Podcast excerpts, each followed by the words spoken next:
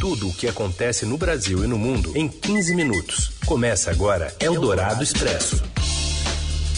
Olá, sejam todos bem-vindos a mais uma edição do Eldorado Expresso, que sempre traz para você as principais notícias no meio do seu dia. Isso para você que está ao vivo com a gente no FM 107,3 da Eldorado. Mas também você pode ouvir em qualquer horário, porque este programa também é um podcast numa parceria da Eldorado com o Estadão. Eu sou Raíssen Abac e estes são os destaques desta quinta-feira, 28 de outubro de 2021. TSE nega a cassação da chapa Bolsonaro-Mourão, mas decide que o disparo em massa de notícias falsas poderá ser abuso de poder econômico nas eleições de 2022.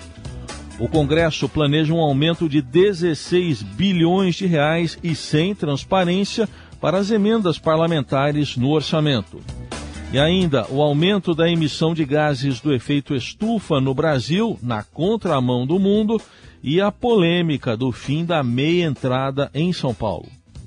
É o Dourado Expresso. Tudo o que acontece no Brasil e no mundo em 15 minutos.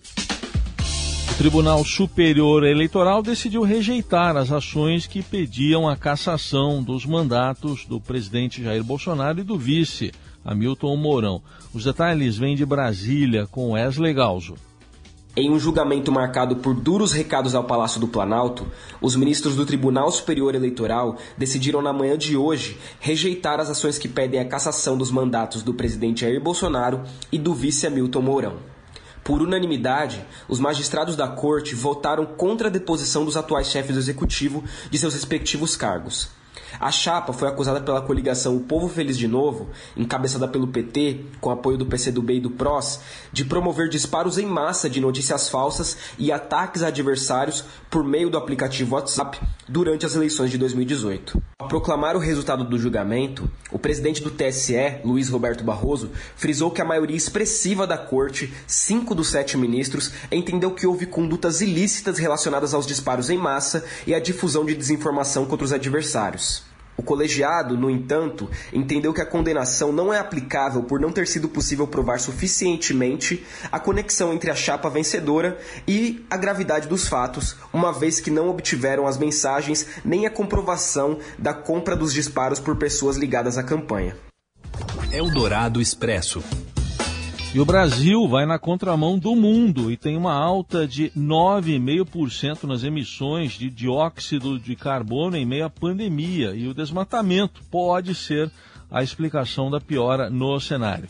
Mais informações agora, chegando com o repórter do Estadão, Emílio Santana. Emílio, boa tarde. Boa tarde, Heisen. Uma síntese do que foi o Brasil em 2020 pode ser descrito como um país assolado pela pandemia de Covid-19 que ceifou centenas de milhares de vidas, um país que ficou mais pobre com uma queda expressiva do PIB e que, mesmo assim, ao contrário da tendência mundial, conseguiu aumentar as emissões de gases geradores do efeito estufa. De acordo com o um relatório divulgado hoje pelo Observatório do Clima, as emissões brutas do Brasil atingiram 2,16 bilhões de toneladas de CO2 equivalente no ano passado. Em 2019, haviam sido 1,97 bilhão de toneladas. Desde 2006, esse é o maior volume de emissões do Brasil. A principal causa para isso não é totalmente desconhecida dos brasileiros. É o avanço do desmatamento e das queimadas na Amazônia e no Cerrado. Se a Amazônia fosse um país, ele seria o nono maior emissor de gases de efeito estufa do planeta, à frente de países como a Alemanha, por exemplo. Em relação às emissões globais, o Brasil é o quinto maior emissor do mundo, atrás apenas de países como a China, os Estados Unidos, a Rússia e a Índia. Dos cinco setores da economia responsáveis pela quase totalidade das emissões do Brasil, três tiveram alta. Enquanto o setor de energia e processos industriais tiveram queda, a mudança no uso da terra, a agricultura e o setor de resíduos cresceram. Outro efeito perverso que se nota é o empobrecimento do Brasil. Em 2019, o país gerava 1,19 dólar por tonelada de CO2 emitido. Esse valor caiu para 1,05 em 2020. Eldorado Expresso. O Congresso planeja um aumento bilionário das verbas para emendas, emendas parlamentares, sem transparência em 2022. E também o estouro do teto de gastos pode render mais 16 bilhões de reais. Vamos aos detalhes da Dinheirama com o Daniel Vetterman. Boa tarde, Vetterman.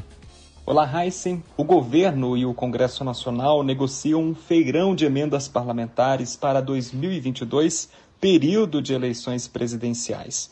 Nessa semana, a Câmara discute a PEC dos precatórios, que é uma proposta que altera o teto de gastos e vai impactar diretamente no cálculo das emendas parlamentares. Isso porque haverá um espaço maior para a inclusão de novas despesas no orçamento do ano que vem.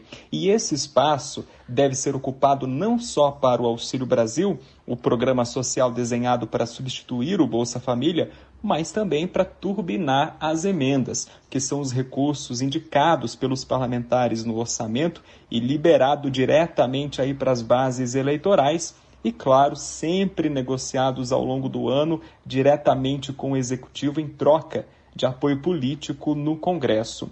E o que os parlamentares querem fazer é emplacar um valor de aproximadamente 16 bilhões de reais das chamadas emendas de relator, que são aquelas emendas que estão no centro do orçamento secreto o esquema revelado pelo Estadão, que está em vigor aí desde 2020. E agora eles querem renovar essa aposta para emplacar esse valor no próximo ano. Além disso, deve crescer o volume das chamadas emendas cheque em branco, que são transferências feitas diretamente para estados e municípios sem fiscalização federal. As bancadas estaduais querem adotar esse modelo a partir do próximo ano, sendo que a Constituição só permite esse uso para as emendas individuais, aquelas indicadas por cada deputado e senador. Eldorado Expresso. A Assembleia Legislativa de São Paulo aprovou um projeto de lei na noite de quarta-feira que põe fim à meia entrada de eventos culturais e esportivos no estado de São Paulo. No texto, assinado pelo deputado Arthur Duval, do Patriotas, conhecido como Mamãe Falei, a ideia é que não haja diferenciação na venda de ingressos para todas as categorias com direito ao benefício, como estudantes ou idosos. Cinemas, shows, exposições, jogos em estádios e afins, dessa maneira, passariam a cobrar um preço único pelo ingresso. No texto, o deputado Doval diz que a meia entrada passaria a valer para todas as pessoas com idades entre 0 e 99 anos, ao ser o preço padrão cobrado pelas bilheterias. No entanto, não há garantias do setor de que o valor dos ingressos não será reajustado. Agora, para as próximas semanas, o projeto, aprovado em votação única, deve seguir para a sanção do governador João Dória. Por meio das redes sociais, entidades estudantis já se posicionaram contra a medida. A União Brasileira de Estudantes Secundaristas, UBS, disse em sua conta oficial no Twitter que o estudante não se forma somente dentro da sala de aula e que o acesso à cultura e, e ao lazer é fundamental na construção do cidadão. Só que o direito à meia entrada é garantido por leis federais. A 12.933 de 2013, por exemplo, garante o benefício para estudantes e jovens entre 15 e 29 anos de baixa renda. E o Estatuto da Juventude e também o Estatuto do Idoso também garantem a meia entrada em eventos culturais ou esportivos para estudantes e para pessoas acima de 60 anos. O caso pode, pelo jeito, dependendo do que decidir o governador Dória, e parar na justiça. Eldorado Expresso. A Rússia registrou nesta quinta-feira novos recordes de mortes e contágios pela Covid-19 em um só dia, no momento em que o país enfrenta uma violenta onda da pandemia, o que obrigou a capital Moscou a fechar os serviços não essenciais. De acordo com os números divulgados pelo governo russo, 1.159 pessoas morreram e 40.096 foram infectadas com o coronavírus nas últimas 24 horas. Apenas 49 milhões de russos, cerca de um terço dos quase 146 milhões de pessoas do país, uh, estão totalmente vacinados. A Rússia foi o primeiro país do mundo a autorizar uma vacina contra o coronavírus em agosto de 2020, mas a campanha de vacinação caiu no meio de um ceticismo público generalizado causado por sinais conflituosos dados pelas autoridades. Numa tentativa de conter a propagação do vírus, o presidente russo Vladimir Putin ordenou um período sem trabalho entre 30 de outubro agora e 7 de novembro em todo o país, quando a maioria das organizações estatais e empresas privadas devem suspender as operações. O acesso a museus, teatros, salas de concertos e outros locais está limitado a pessoas que possuem passes sanitários para provar que foram vacinadas ou estão recuperadas da Covid, uma prática que permanecerá em vigor então também depois de 7 de novembro. Você ouve Eldorado Expresso. Então a no ouvido do técnico do Flamengo, Renato Gaúcho, que ele chegou até a disponibilizar o cargo ontem após a derrota do rubro-negro, eliminado pelo Atlético Paranaense, outro rubro-negro da Copa do Brasil, mas a direção do clube quer que ele esteja junto lá em Montevidéu, na final da Libertadores contra o Palmeiras. Fala, Rafael Ramos. Olá, boa tarde. A goleada por 3 a 0 para o Atlético Paranaense na semifinal da Copa do Brasil escancarou a má fase do Flamengo e abriu uma crise no rubro-negro carioca nesta reta final de temporada. O técnico Renato Gaúcho chegou a colocar o seu cargo à disposição nos vestiários do Maracanã, mas a demissão do treinador não foi aceita pela diretoria do rubro-negro. Fato é que Renato Gaúcho está muito pressionado e precisa reverter esse quadro, faltando um mês para o jogo que realmente importa nessa reta final da temporada, que é a grande final da Libertadores contra o Palmeiras em Montevidéu, no Uruguai. Resta pouco tempo, apenas um mês, para Renato Gaúcho colocar o time nos trilhos. Será que ele consegue? Eldorado Expresso. Um dia após ter o contrato rescindido do Minas Tênis Clube por uma série de comentários homofóbicos, Maurício Souza se manifestou nesta quinta-feira de novo, ironizando o episódio. Ele tinha pedido desculpas antes, agora ironizou o episódio ah, que acabou culminando na sua dispensa. No Instagram, o jogador publicou uma imagem do super-homem beijando a Mulher Maravilha fazendo referência a uma de suas polêmicas mais recentes.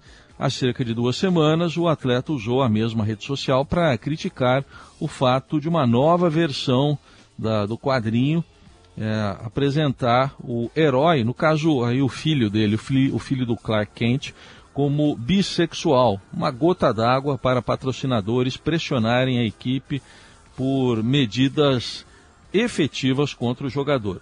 Poucas horas depois da postagem, Maurício também publicou um vídeo no qual esclarece a saída dele do Minas Tênis Clube. Ele isenta o clube de qualquer tipo de culpa e ressalta que a direção fez o possível para mantê-lo na equipe, mas a situação ficou insustentável.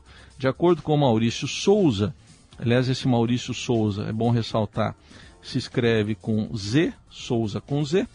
A culpa disso tudo é da turma o Maurício Souza falando da turma da lacração, fazendo pressão em cima dos patrocinadores. Essa é a visão dele. Eldorado Expresso. Bom, e agora vamos falar de Maurício de Souza, o pai da turma da Mônica. Esse com S, S-O-U-S-A.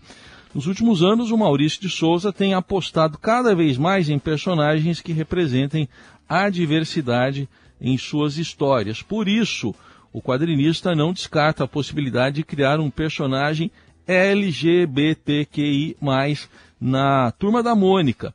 Em entrevista à BBC News Brasil, o Maurício de Souza disse que está esperando que esteja cada vez mais aceita a posição do gay e que está discutindo com pessoas próximas para que haja uma personagem, um personagem positivo em todos os sentidos, nas palavras aí do, do cartunista. Maurício de Souza relata que a experiência pessoal com o filho, que é homossexual, o fez aprender muito sobre esse universo. Mauro Souza é diretor de espetáculos, parques e eventos da Maurício de Souza Produções. Na entrevista, Maurício de Souza também contou como soube que o filho é, é homossexual, afirmando que o Mauro se abriu com ele e que a experiência foi muito interessante e agradável. Para o quadrinista, não pode haver barreiras para a felicidade e todos nós temos o direito de viver o que nos é agradável, necessário e nos faz bem. E com o Maurício de Souza, pai de toda a turma da Mônica, a gente encerra mais essa edição do Eldorado Expresso. Lembrando que você acompanha a atualização das principais notícias do dia aqui na Eldorado e também nas plataformas do Estadão.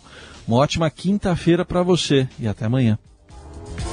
Você ouviu Eldorado Expresso tudo o que acontece no Brasil e no mundo em 15 minutos.